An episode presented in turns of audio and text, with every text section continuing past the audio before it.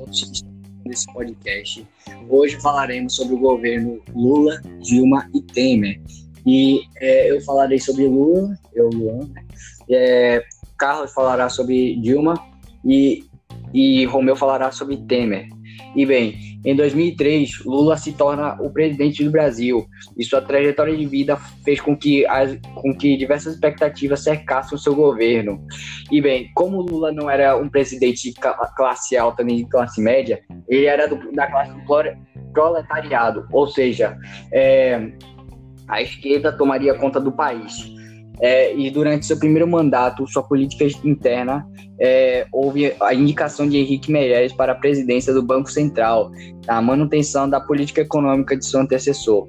E também ele criou e reformulou programas sociais, como Fome Zero, que era vigente até 2003, e atendeu 1,5 milhões de famílias carentes com 50 reais ao mês. E houve também o Bolsa Família, criado em 2003 também, com, com o objetivo de estabelecer a concessão de um benefício mensal a famílias carentes. E sua política externa fez com que o Brasil entrasse no G20, ampliando as relações diplomáticas com a África e o Oriente Médio, e iniciando a campanha para, para a inclusão do Brasil no Conselho de Segurança da ONU como membro permanente. E bem, em seu segundo mandato, em 2007, houve uma crise política causada pelas denúncias de corrupção é, envolvendo alto escalão do governo e membros da base aliada, não, impedi não impedindo a reeleição de Lula, que derrotou no segundo turno o candidato Geraldo Alckmin, do PSDB.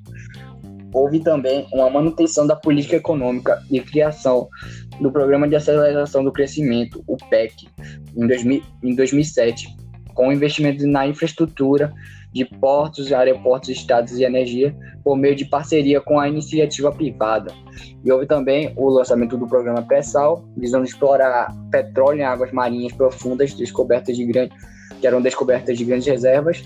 E, como eu disse, e, bem, como eu disse, houve, houve nessa época houveram vários casos de corrupção é, em seu governo e surgiram novas denúncias envolvendo aliados do, seu, do governo no Congresso, mesmo com alguns reflexos do Brasil na crise financeira internacional que veio à tona em 2008, Lula terminou seu mandato com um altíssimo índice de aprovação, que lhe permitiu eleger Dilma Rousseff do PT, a sucessão presidencial, que ficará com Carlos. Fala aí, man.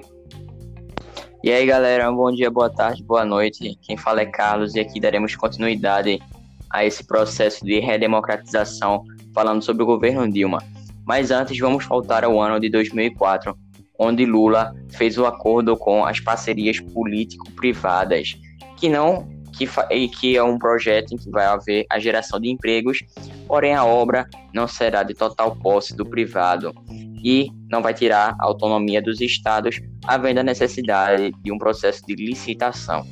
Isso tudo vai gerar uma maior circulação do dinheiro em nosso país. Mas a gente sabe que no ano de 2008 vai acontecer uma crise global e essa crise vai ser empurrada para o governo sucessor, que será o de Dilma Rousseff. Nesse governo, ela irá propor a, a continuidade das políticas econômicas e sociais de Lula.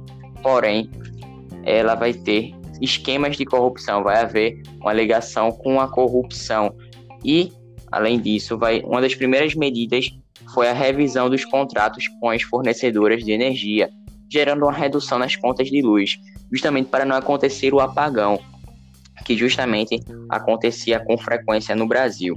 Além disso, ela fez uma série de investimentos em setores da economia e programas sociais, gerando uma ampliação desses projetos. Já em 2013, as primeiras manifestações contra o governo contra o governo são iniciadas pelo aumento da passagem de ônibus em São Paulo. Isso tudo vai gerar uma diminuição da popularidade deste governo. Porém, depois ela vai ser reeleita e vai gerar o início da queda da popularidade e a polarização entre esquerda e direita. Em seu segundo mandato, vai haver a presença de intensas denúncias de corrupção, envolvendo tanto partidos governistas quanto os de oposição. A Polícia Federal irá iniciar a Operação Lava Jato, que desvendou uma série de escândalos de corrupção. dentre eles a, a, a descoberta do petrolão, que até hoje nunca foi que até, que até hoje nunca foi do povo. Além disso, vai haver a crise econômica que irá abalar todo o governo, gerando mais desemprego, inflação, aumento da conta de luz. E esse grande esquema de corrupção descoberto na Petrobras gerará uma queda na produção, aumento no preço dos combustíveis e a, no, no, na resultante final, que será o pedido de impeachment, onde entrará Michel Temer, que quem falará sobre ele será Romeu Baltar. Opa, obrigado, Carlos. Eu vou falar sobre Michel Temer. O governo de Michel Temer teve início quando ele assumiu o cargo de presidente do Brasil após o afastamento de Dilma Rousseff em consequência da aceitação do processo do impeachment. Depois, assumiu o cargo de forma definitiva. Enquanto estava no governo, enfrentou uma grave crise econômica no país, mas aprovou várias medidas econômicas para controlar os gastos públicos, tais como reforma trabalhista, lei da terceirização e reforma da Previdência, entre outros. Envolveu-se em um escândalo de corrupção que, surpresa, mas manteve uma base sólida no Congresso. Entregou o cargo em 1 de janeiro de 2019 ao então eleito Jair Bolsonaro, que para mim foi o mesmo que nada. É isso aí, Romeu. Justamente falando sobre Temer, como você citou aí, a reformulação da, da Previdência, né? Que esses projetos foram bem polêmicos, teve uma grande desaprovação da população, e também a gente pode citar a liberação do FGTS, e também a taxa de desemprego, como nos outros governos, né? Ela disparou e a impopularidade do presidente aumentou junto. E como você falou aí sobre os esquemas de corrupção, as investigações estão arquivadas. Porque, como a gente sabe, eles estão, entre aspas, acima da lei, né? E também vai ter, vai, vai haver um marco desse governo que justamente é a greve dos caminhoneiros, que foi bem notável em 2018, em que justamente vai abalar todos os setores econômicos como por exemplo é, toda a sociedade, porque os produtos, né, que movem a economia, eles vão pelos vão ser transformados, transportados pelos caminhoneiros. Justamente vai ter essa grande crise no Brasil. E é isso, pessoal. A gente agradece pela sua participação, pela sua audiência e a gente espera no próximo episódio. Fiquem com Deus. A gente agradece aí já a vocês, Luan, Romeu, pela participação, pela paciência aí. Nada, Carlos. Por nada, meu irmão. Tamo junto. Nada. É nada. isso aí, galera. Fiquem com Deus. Valeu. Falou.